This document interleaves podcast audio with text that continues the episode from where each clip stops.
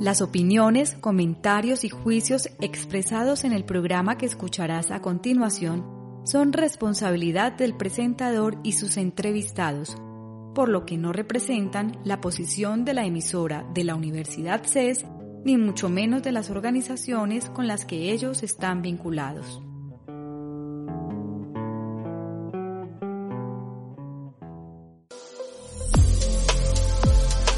Creactívate, la forma de vivir la innovación en la Universidad CES.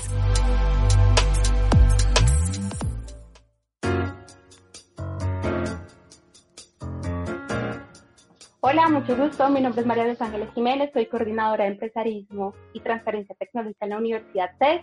Hoy en Creactívate tenemos un invitado supremamente especial.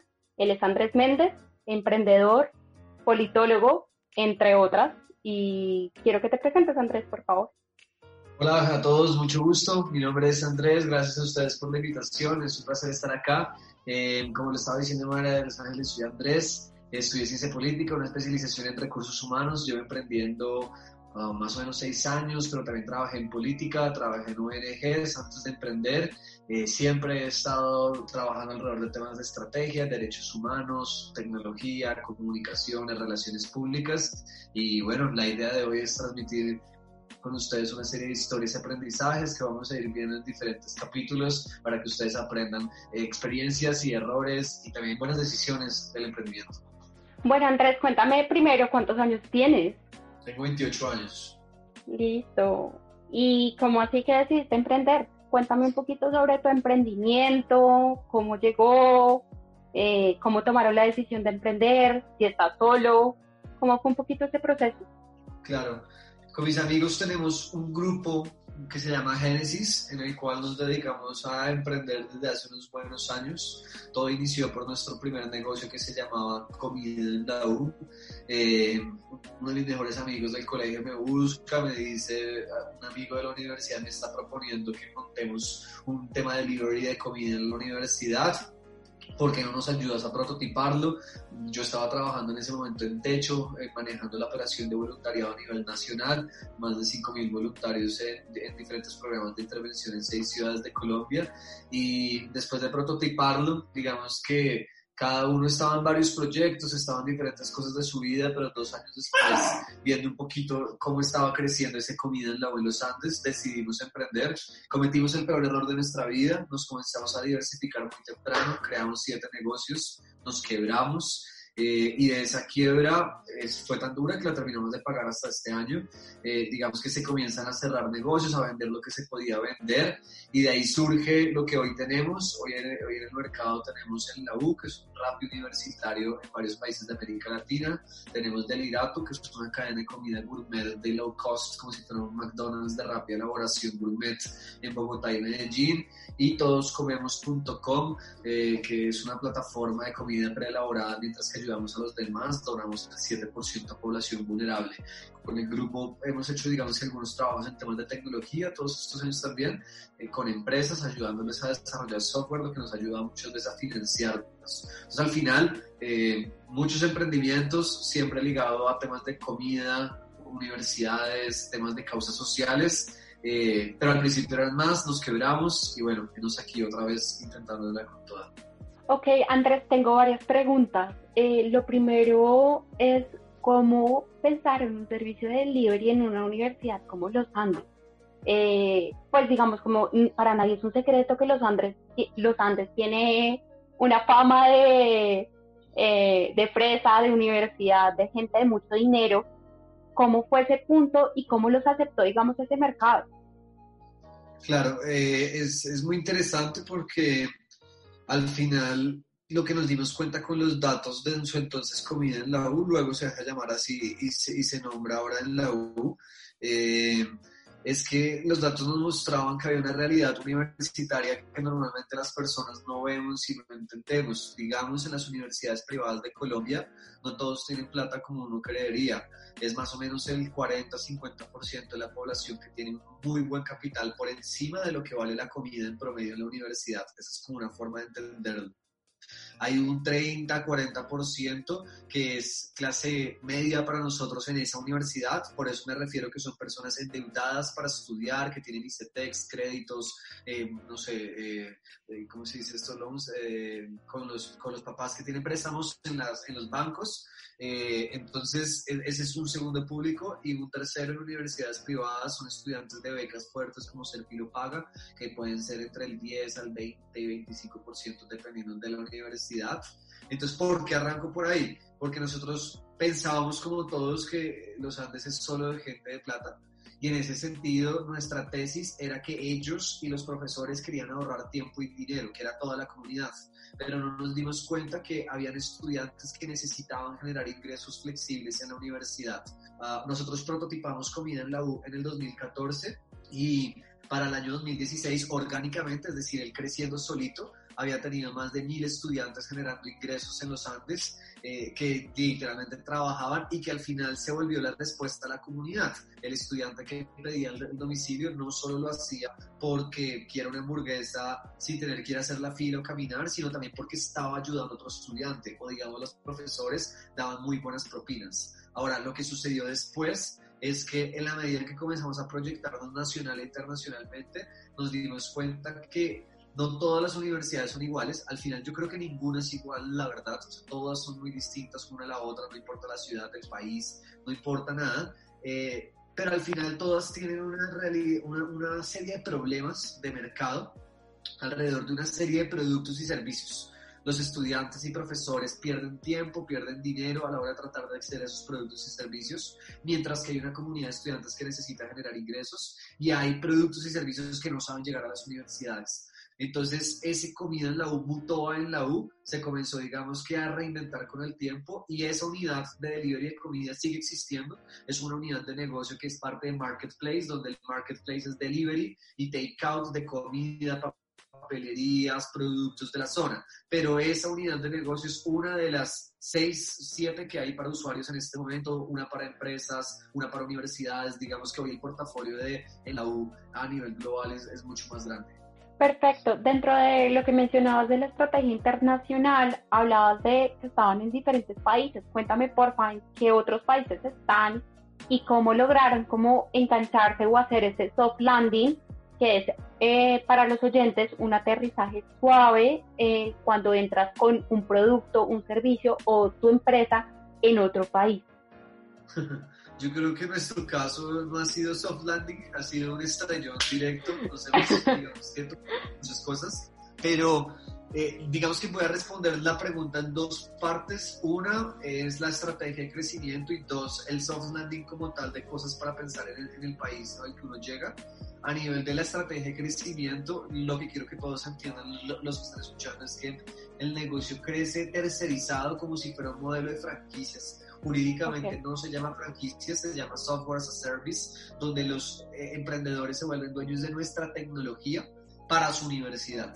Con ese modelo arrancamos en el 2018 haciendo un spin-off de lo que era comida en la hora como en la U. Digamos que ya estábamos viendo rápido en el mercado y dijimos proyectémonos como el Rappi universitario y crezcamos vendiendo los derechos de nuestro software a estudiantes no es como un modelo de negocio, es decir, por vender universidades no nos vamos a enriquecer como empresa, pero nos permite encontrar los mejores equipos de estudiantes emprendedores en cada universidad que se vuelven los dueños de la U para su universidad, para manejar nuestra tecnología, conocimiento, para generar ingresos, para hacer que otros estudiantes generen ingresos, para que aprendan de growth hacking, etcétera, etcétera, sin que nos cueste tampoco a nosotros. Entonces, para nosotros era una idea válida de, ok, no tenemos plata, tenemos software que sabemos hacer, tenemos ideas de cómo enseñarle a la gente, entonces démosles a ellos y compartamos el modelo de negocio. Entonces, cada unidad de negocio que tenemos se comparte con ellos. Entonces, les pongo el ejemplo con Marketplace, continuando con la historia de comida en la U.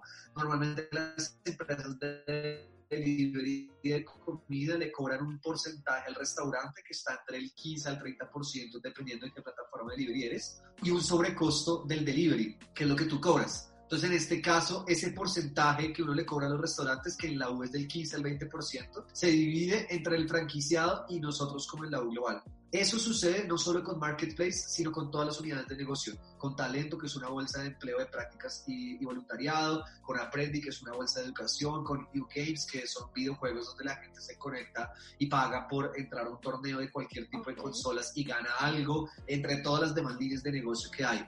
Entonces, nosotros creamos el modelo de franquicias Software as a Service, realmente jurídicamente hablando, en el 2018.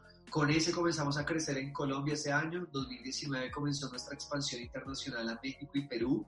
Y cometimos un error que luego nos llevó a un aprendizaje que en COVID estamos viviendo. El error fue, yo, yo me fui a vivir a México con un equipo de personas a abrir el país. Fue un error porque hoy nos damos cuenta que la mejor forma para nosotros, ¿no? Esto solo es para nosotros, no estoy hablando de todos los negocios, de abrir países, es con un partner local como si fuera un franquiciado maestro, que es el dueño del país ahora y él le vende a los estudiantes locales los derechos de sus universidades de su país.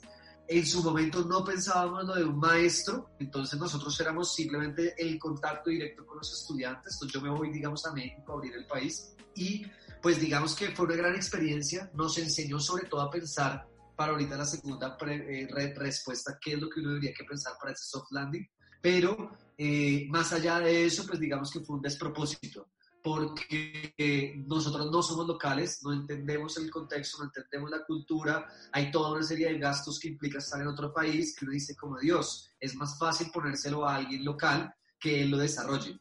Ahora, para poder hacer eso, uno tiene que tener un modelo de negocio con una tecnología, con un producto que sea, digamos que, muy claro para que justamente uno pueda hacer copy-paste al otro país y que la persona ya lo que tenga que hacer es tropicalizar. Entonces, ese soft landing para mí va desde dos lados, uno muy jurídico y uno muy, muy ya el tropicalización cultural el, o bueno, y un tercero que sería el producto, perdón, yo no siempre soy el que piensa en producto, entonces por eso yo soy más de pensar en company builder, que es, que es crear una empresa a desarrollar como tal el producto que tú estás vendiendo o el servicio que estás dando. Pero entonces en las tres lógicas que les acabo de decir, en lo jurídico es traducir todo lo que sería la ley colombiana a la ley de ese país. Todas las leyes en general se parecen, pero pues hay que traducirlas, en, en que ya no puedes ir decreto 43 de la ley colombiana, no sé qué, sino que tenga decreto tal de México, de Perú o de lo que sea, en todo. Entonces, un ejemplo puede ser la, términos y condiciones. En las aplicaciones, cuando uno, cuando uno pide el correo y el celular de la gente, uno tiene que poner términos y condiciones por ley. Ese términos y condiciones toca adaptarlo a mexicano, a peruano, a boliviano, a cada país. Entonces, uno que debería que hacer, hacer una lista de cuáles son las cosas colombianas que uno normalmente tiene en su empresa o en su emprendimiento, en su proyecto, para que ahora eso lo tiene que llevar a México y pues con un abogado de allá sentarse a tropicalizar eso. Eso en la parte jurídica.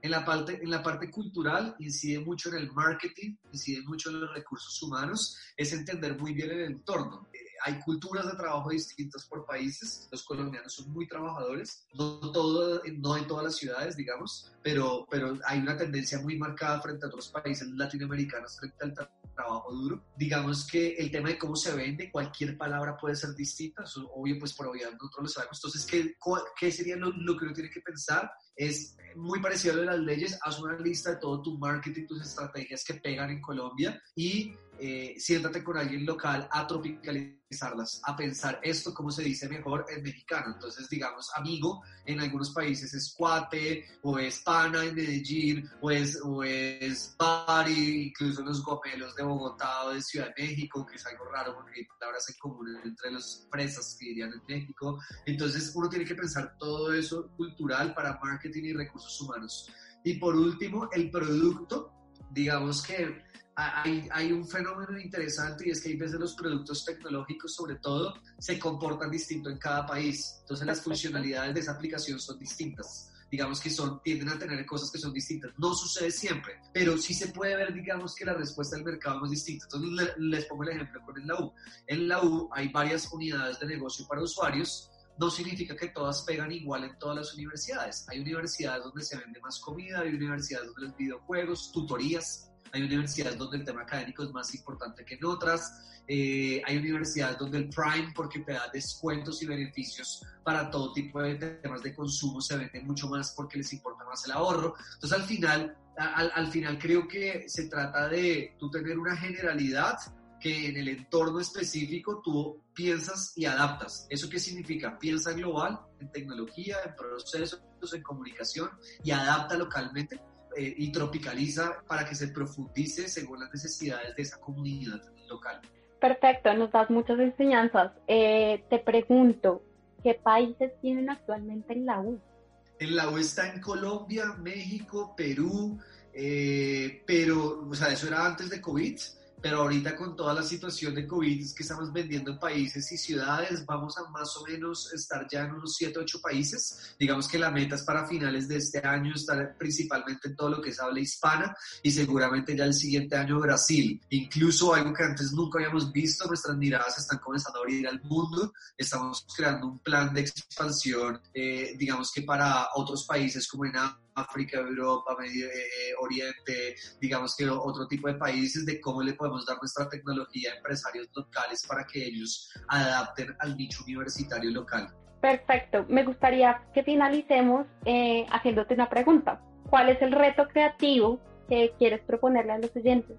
El reto creativo que me gustaría proponerle a los oyentes es que hagan una lista de problemas pero que no pare, o sea, que cada vez que se les ocurra un problema, digamos que lo anoten y luego le pongan una solución. Puede que nunca la vayan a ejecutar, pero es para obligarse a comenzar a identificar problemas en todos lados y pensar en soluciones. Entonces vas en la calle, en tu casa, en todo, o sea, como, como procurar que al final hagan el ejercicio mental de intentar encontrar soluciones de negocio para todo tipo de problemas. Y uno nunca sabe en esa lista que hagan quién sabe, en dos años, en tres años, con más habilidades y conocimientos, se les ocurra cómo crear algo que lo escalen y lo lleven a, muchos lugares. Perfecto, Andrés, muchísimas gracias.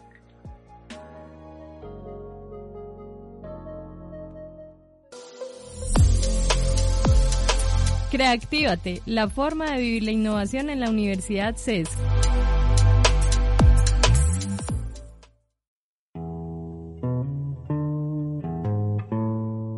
Si te perdiste alguna de las emisiones en línea de esta semana, puedes escucharlas una vez más en nuestra programación el domingo o en nuestros archivos de audio ingresando a nuestro sitio web radio.ces.edu.co.